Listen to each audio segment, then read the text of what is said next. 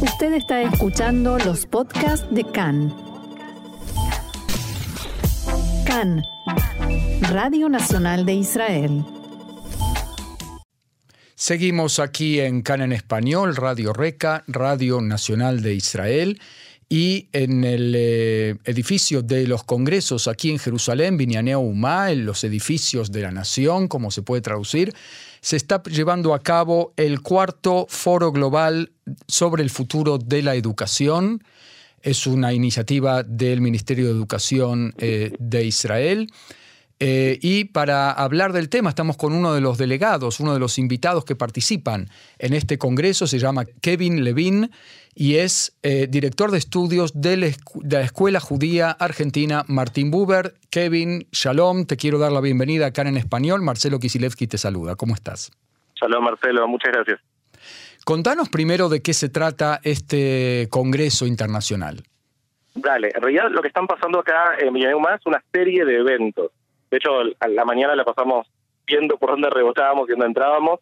Y lo primero que pasa es que hay una cumbre de educación de los países que son miembros de la OECD, de los países de economías desarrolladas, ya hace varios años se vienen juntando para hablar sobre el futuro de la educación y desarrollando lo que ellos llamaron un compás educativo como para intentar pensar cuál debería ser el rumbo de la educación en las economías desarrolladas. Y eh, como este año Israel es el país anfitrión de esta cumbre que se viene haciendo, eh, bueno, se suspendió por la pandemia, pero que se viene haciendo anualmente, aprovecharon e hicieron este foro global de educación abierto para distintas personas que trabajan en el rubro de la educación y que se va a estar cruzando todo el tiempo con la, la cumbre de la OECD. Entonces ahora en Villanuma están pasando todas esas cosas. Nuestro foro está en la, en la sesión de apertura y hay, eh, bueno, delegados de diferentes partes del mundo que escuchan muchos idiomas. Hay obviamente una delegación israelí muy importante y que la idea es poder, digamos, hay distintas sesiones para problematizar la cuestión de la educación y cuáles son las tendencias y desafíos que tienen las escuelas y las diferentes instituciones educativas hoy en día. Para yo entender, hay una invitación especial a las escuelas judías de América Latina. ¿Cómo llega el Martín Buber a estar representado en este congreso? Sí, lo que pasó fue que eh, eh, este, este foro para docentes lo organiza el Ministerio de Educación de Israel, que en contacto con la SOGNUT y localmente una organización que se llama BAMA, decidieron la casa del la casa del educador judío. Vamos a traducir para aquellos que no saben hebreo. Eh, Exactamente. Bamá nació en la crisis del 2001 en Argentina para hacer servicios, digamos, ofrecer servicios para distintas instituciones educativas, incluyendo las escuelas, y como parte del festejo de los 20 años de, de Bamá, que es una organización que ofrece no solamente a las escuelas, también a los movimientos juveniles y diferentes organizaciones un montón de servicios de capacitación y demás. Bueno, ellos extendieron esta invitación y subsidiaron también eh, parte de los gastos para que representantes de la mayoría de las escuelas judías argentinas eh, y también escuelas de Uruguay y de Brasil estemos acá presentes para participar y poder llevarnos lo que nosotros tomamos acá de vuelta a nuestro lugar de trabajo. ¿Qué es eh, básicamente, yendo un poco al contenido de, de, este Congreso y de este foro global, ¿Cuáles son las, eh, los, principales tópicos, las principales eh, temáticas que son que hacen a la educación mm, actual en el mundo? Bueno, hay un montón de charlas eh, simultáneas, de diferentes actividades. Sé que parte de los temas tiene que ver, por ejemplo, con esta revolución educativa que tuvimos que, digamos, implementar las escuelas de forma obligatoria los últimos dos años a partir de la pandemia, las diferentes cuarentenas. Entonces, eh, uno de los temas es eh, el tema de la evaluación por Internet. Otro tema es cómo educamos a las personas con discapacidad o la juventud en riesgo. Todos estos temas, por cierto, no son solamente charlados adentro de Villaneuma, sino que también va a haber eh, micros que nos van a llevar a distintas instituciones en Israel donde se están trabajando en torno a estas temáticas. Entonces, por ejemplo, yo estoy en el track de la visita sobre educación para personas con discapacidad y una de las actividades a las que me van a llevar, creo que mañana, voy a ir al campus de la Universidad Hebrea para ver cómo se explora el campus con perros lazarillos y cómo se trabaja dentro de la Universidad Hebrea con los estudiantes con discapacidad. Eh, y eso es una de cientos de actividades que hay para hacer, eh, que ya son tantas que en parte me olvidé.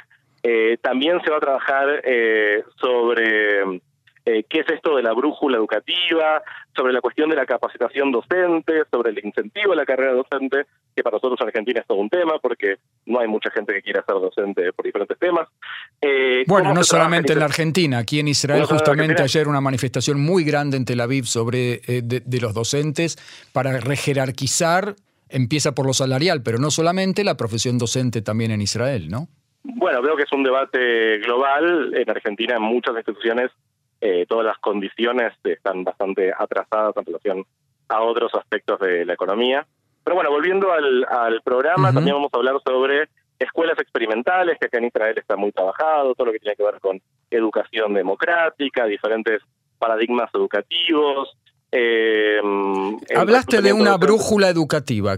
¿Podés decir dos palabras de qué se trata? Sí, eh, es un concepto medio complejo que no me termina de, de, quedar del todo claro. Entiendo que en parte tiene que ver con problematizar para qué estamos las escuelas, cómo se relacionan las escuelas, por ejemplo, con la cuestión de la orientación vocacional, con eh, el mundo del trabajo, cuál es el rol del docente en un contexto que cambia. Eh, digamos, hoy en día los alumnos tienen acceso a todo tipo de información a través de Internet. Eh, entonces, la idea es eh, pensar cuál es el rol como docente y también hay todo un énfasis puesto en cómo se contempla el bienestar de los docentes en lugar de trabajo, eh, cómo impactan las nuevas tecnologías en la tarea docente, cómo debería impactar, cuáles son los recursos que están disponibles. Es eh, algo que para nosotros en Latinoamérica es bastante nuevo, parece que los países de la OECD lo están discutiendo hace tiempo, esta cuestión de el compaso de la brújula educativa sería una traducción eh, más correcta, que tiene que ver con repensar el rol del docente porque todo en nuestra sociedad cambió en las últimas décadas tal vez el aula es uno de los momentos donde menos cambiaron las cosas en los últimos años. Se hace la pregunta eh, de si es relevante todavía la escuela el día de hoy en total. Tal cual, que imagino que si esa pregunta se plantea acá en un salón con cientos de docentes, la respuesta va a ser sí, pero también hay que pensar cómo el resto de la sociedad lo mira y también cómo se puede rejerarquizar esa tarea para que sea más relevante. Porque la escuela tiene un, eh, un rol socializante también, o sea, eh, fue pensado en el siglo XIX como una manera de generar buenos trabajadores para la revolución industrial, si se quiere, pero eh, hoy en día no quiere decir que no sea relevante, en, en, pero en otros sentidos. Totalmente, totalmente. en mi caso no tengo ninguna duda y también en lo que respecta a la educación judía a las escuelas judías, al menos en Argentina, soy consciente también del enorme trabajo que se hace en las escuelas para desarrollar un sentido de identidad judía, para trabajar por la continuidad judía, por el involucramiento comunitario, la participación en la sociedad en general. De eso no tengo dudas, pero también no me quedan dudas de que podemos todavía aprender de las experiencias de otros países y creo que en ese sentido la educación en Israel está desarrolladísima y muy discutida eh, y me parece que al menos en Latinoamérica tenemos mucho para aprender sobre las escuelas en Israel. Hablemos en este sentido de la educación judía en la diáspora. Eh, está en serios problemas con este tema de la globalización, el posmodernismo eh, y, la necesidad al mismo tiempo de arancelar la educación. Es un, todo un tema para las familias que menos pueden. Y la pregunta es, ¿cómo hace la escuela judía en América Latina, específicamente en Argentina, quizás que es de donde venís, para mantenerse en esta relevancia, ¿no? Mira, se, da algo interesante, que es, por un lado, sí, eh, hay un contexto ya de varios años de crisis económica que hace que, tengamos un desafío como escuelas. No es ningún secreto que la educación judía es cara en, relación a otras educación, formas de educación privada. Eh, la cuota en las escuelas es, está por arriba del promedio eh, y así todo lo que vemos en los últimos años es un crecimiento en la matrícula de muchas escuelas. Martin Buber, en más o menos 10 años, la secundaria casi que duplicó su tamaño. Hoy en día tenemos 1.200 alumnos entre jardín a eh, quinto año de secundaria, lo que acá sería Youth el último año de secundaria. Interesante. ¿Y, cuál es la... Ajá. ¿Y cuál es la fórmula? ¿Qué es lo que pasó en el Martin Buber para reayornarse y adaptarse a la nueva realidad de tecnológica, económica, etcétera? Por un lado, no es solo mérito nuestro. Creo que también tiene que ver con la decadencia de la educación pública en Argentina y que hay muchas familias que hacen el esfuerzo para mandar a sus chicos a eh, educación privada, eh, aunque sea un, desafío económico importante para ellos. Por otro lado, las escuelas judías, yo creo que esto es algo también para estar orgullosos, a, diferencia de otras escuelas, ofrecen en general una ayuda económica importante y hay, al menos atrás de la Escuela Martín Buber, una fundación, la Fundación Martín Buber, llevada adelante por padres que componen la comisión directiva y están vinculados a la escuela, que hacen, eh, donan dinero, hacen actividades de recaudación y que realmente se movilizan para que los chicos no queden afuera de las oportunidades que ofrece la escuela. Y tenemos chicos que realmente pagan cero pesos para participar de la escuela, incluso hemos tenido alumnos cuyo transporte para llegar a la escuela eh, está subsidiado por esta fundación porque la situación económica es realmente eh, muy eh, complicada y la escuela entiende que hay una misión institucional de incluir a estas familias, incluso sus medios no lo permiten. Hay escuelas que están un poquito más complicadas de matrícula, pero hay un contexto nacional que también llevó al aumento de la matrícula y hay un esfuerzo muy grande que hacen las escuelas para que los números den.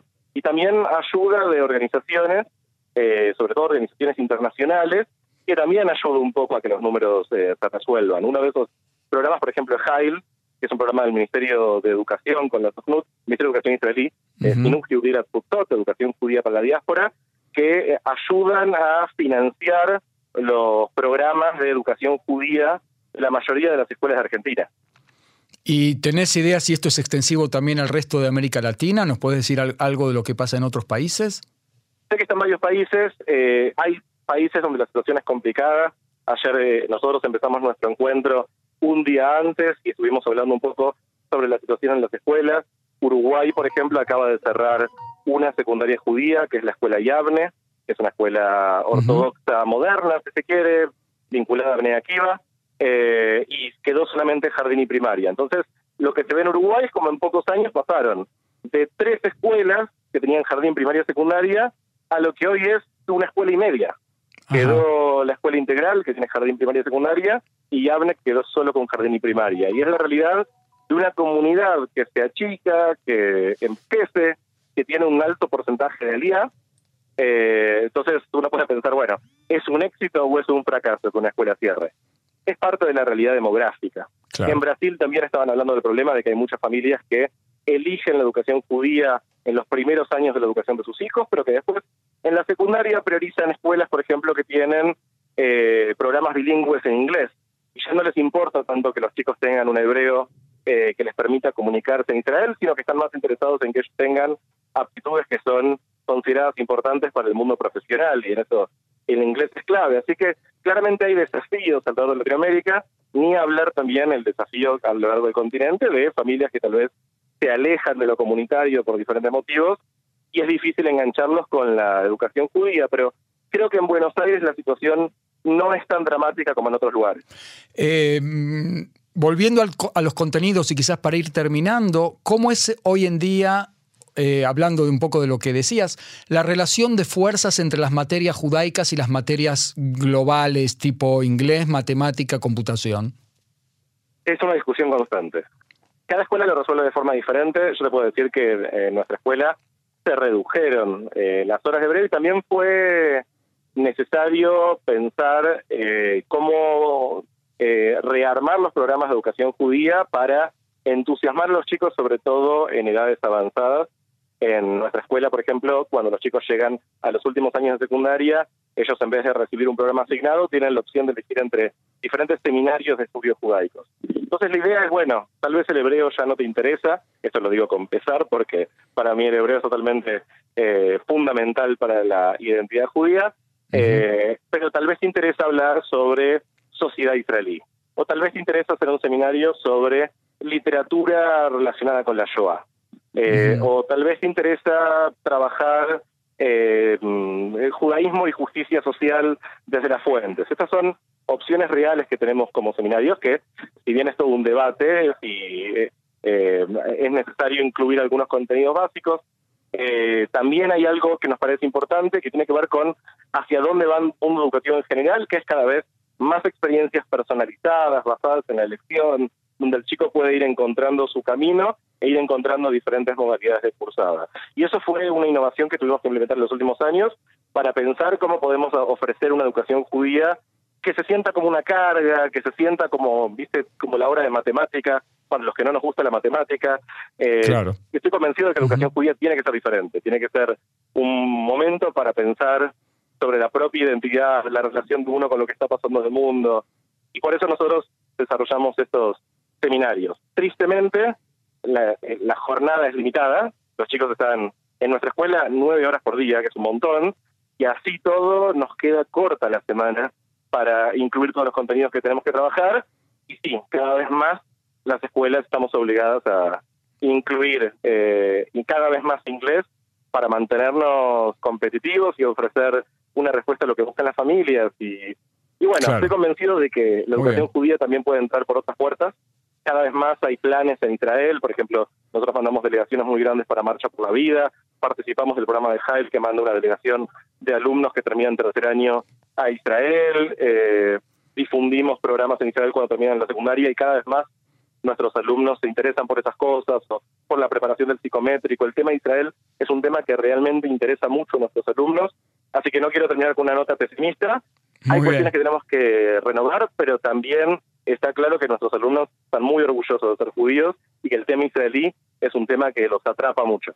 Vamos yo personalmente estoy muy de acuerdo con eso, claroscuros, muchos desafíos y mucha esperanza eh, y, crecimiento también en algunos casos en la educación judía en la diáspora. Kevin Levin, director de estudios del Colegio Martin Buber en Buenos Aires, participa en el Congreso, en el Foro Mundial de Educación de los Países Desarrollados aquí en Jerusalén. Yo te quiero agradecer muchísimo este paso por CAN en español. Gracias, Marcelo, que tengas buen día. Shalom, shalom.